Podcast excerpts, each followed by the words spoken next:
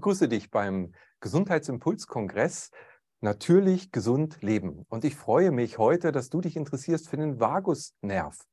Und zu diesem Thema begrüße ich ganz recht herzlich den Experten Dr. Ingrid Hobart. Lieber Ingo, schön, dass du dir die Zeit genommen hast und da bist. Ja, sehr gerne. Ingo, du bist Ethnomediziner, du beschäftigst dich schon mit dem alten Heilwissen der Naturvölker seit 1990. Du bist aber auch Buchautor, du bist Coach und du machst Ärztefortbildungen. Du bist ja viel und sehr aktiv in dem Gebiet, eben anderen Impulse zu geben, im Bereich Gesundheitsfürsorge.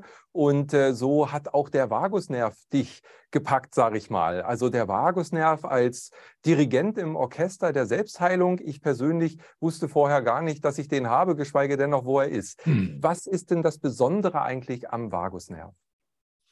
Ja, wir müssen vielleicht das Bild etwas größer ziehen. Wir erleben ja, dass die Welt im Umbruch ist, dass die Geschwindigkeit zugenommen hat, mit der sich die Dinge entwickeln. Alles wird komplexer. Wir haben die Herausforderung, Viren, Kriege, Inflation. Also alles wird schneller und ja, droht uns zu überfordern. Und viele Menschen reagieren darauf natürlich mit Angst und ähm, mir ist in der Pandemie aufgefallen, dass diese Angst sich doch sehr, sehr tief ähm, überall gezeigt hat.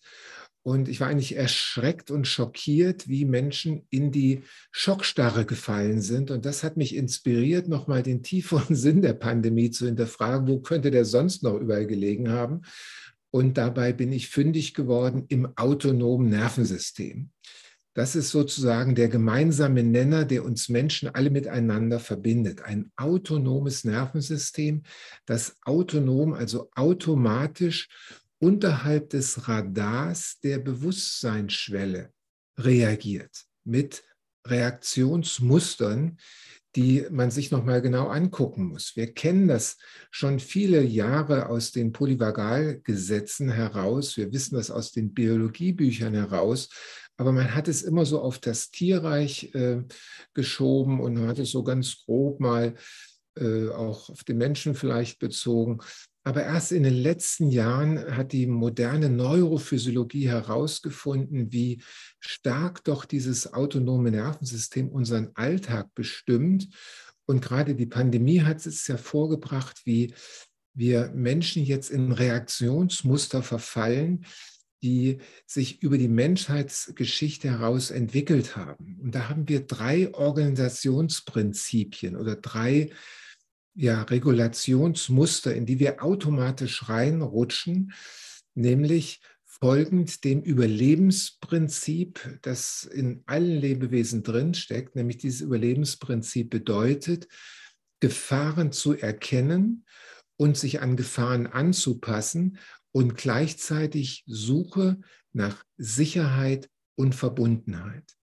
Das heißt, alles, was das autonome Nervensystem automatisch veranstaltet, an Reaktionsmustern bringt, hat das Ziel, Überleben zu sichern, indem Gefahrenmomente erkannt und ausreguliert werden oder eben eine äh, Strategie entwickelt wird, Sicherheit und Verbundenheit zu finden und dadurch zu überleben.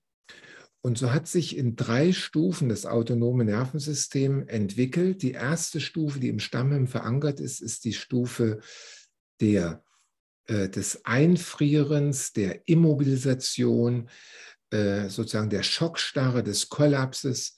Das können wir leicht bei, einer, bei einem Gecko sehen, bei einer Eidechse.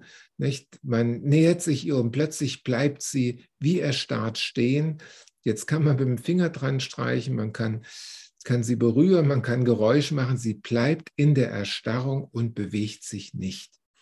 Das ist das Urmuster, das wir ähm, über die Entwicklungsgeschichte erlernt haben. Und dann im Laufe der Zeit hat sich das sympathische Nervensystem herausgebildet in unterschiedlicher Geschwindigkeit bei den unterschiedlichen Säugetieren. Und das hat reagiert mit zwei Mustern, nämlich Flucht und Kampf. Nicht? Das heißt, man klatscht in die Hände und plötzlich fliegen die Vögel weg oder die Katze nimmt Reis aus. Oder aber der Hund dreht sich um und fletscht die Zähne und kommt auf einen zugerannt. Also Flucht oder Kampf. Und so reagieren wir Menschen eben auch und wie im Detail werden wir gleich genauer besprechen. Und in der dritten, in der letzten Phase der Menschheitsgeschichte, lange nach dem Neandertaler, hat sich eine dritte äh, Komponente herausgebildet, also die Immobilisation die erste, die Mobilisation, die Bewegung durch Flucht oder Kampf die zweite und als dritte kam jetzt dazu die Kooperation, das freundliche, zugewandte Verhalten, um in der sozialen Kooperation Überlebensstrategien anzuwenden, zu finden, die dann gemeinsames Leben möglich machen. Und diese dritte Form, das ist die jetzt unter der Leben gedeihen kann, unter der Leben florieren kann unter der Herzkohärenz, innere Weisheit sich zeigen kann und das Beste von uns Menschen sich zeigen kann. Und Ziel ist es, in diesem Modus zu laufen. Und den hat man lokalisiert als den vorderen Ast des Vagus. Der Vagus also ein Nervensystem, das kennen wir seit es Biologieunterricht gibt, das mit seinen Nervendurchflechten den ganzen Körper durchströmt und dieser Vagusnerv, Vagus heißt der umhervagabundierende, das heißt, er durchdringt wirklich alle Organsysteme und ist hier ein Dirigent des Orchesters der Selbstregulations- und Selbstreorganisationsvorgänge. Und dieser Vagus muss stark sein. Umso stärker er ist, umso mehr kann er ein Gegengewicht leisten zu den Herausforderungen des Alltags. Und er teilt sich in einen vorderen und einen hinteren Ast. Der hintere Ast ist zuständig für die Erstarrung, für den Rückzug und die Immobilisation, sozusagen das Verstecken hinter dem Sofa, hinter der Maske, äh, hinter all den Dingen, die da so, die da so äh, auftauchten in den letzten Jahren. Und gleichzeitig äh, ich muss hier gerade was wegklicken, so.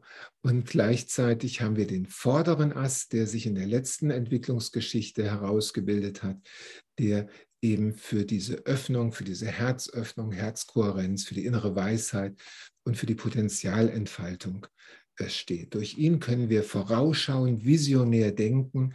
Er ist auch der Selbstheilungsnerv. Er koordiniert alle Heilungsprozesse und wir sollten immer bemüht sein, diesen vorderen Vagusast zu tonisieren, zu stimulieren, wo immer wir das können. Und das ist eben gerade so wichtig in der heutigen Zeit. Die Welt wird schneller, komplexer. Wir müssen uns entscheiden, wollen wir da mitgehen oder bleiben wir in der Erstarrung und surfen zwischen Frustration, Flucht und Erstarrung hin und her? Oder wollen wir aktiv in diesem Prozess teilnehmen und im oberen Bereich der Welle surfen, wie wir uns gleich nochmal auf dem Bild angucken, nämlich surfen zwischen Anspannung, Entspannung, aber mit dem Schwerpunkt eben auf den vorderen Vagusast, der durch Mechanismen, die wir noch besprechen werden, dann aktiviert werden kann, sodass wir zugewandter, offener dem Leben entgegentreten. Du möchtest diesen Beitrag in voller Länge erleben? Dann melde dich jetzt kostenlos an zum Online-Gesundheitsimpulskongress 2023. Dich erwarten neben diesem Beitrag über 30 weitere spannende Interviews zum Thema Natürlich, gesund, leben. Der Online-Kongress findet statt vom 15. bis 22. April 2023. Du hast natürlich auch die Möglichkeit, nach diesem Zeitraum dir das Kongresspaket zu sichern und damit immer Zugriff zu haben auf alle spannenden und wertvollen Inhalte. Durch den Erwerb des Kongresspaketes unterstützt du auch automatisch unsere Arbeit, was uns natürlich auch riesig freuen würde. Wir wünschen dir viel Freude beim Kongress, wünschen dir, dass du viel profitierst von diesen wertvollen Impulsen und senden dir hier unsere herzlichen Grüße des Gesundheitsimpuls-Kongressteams.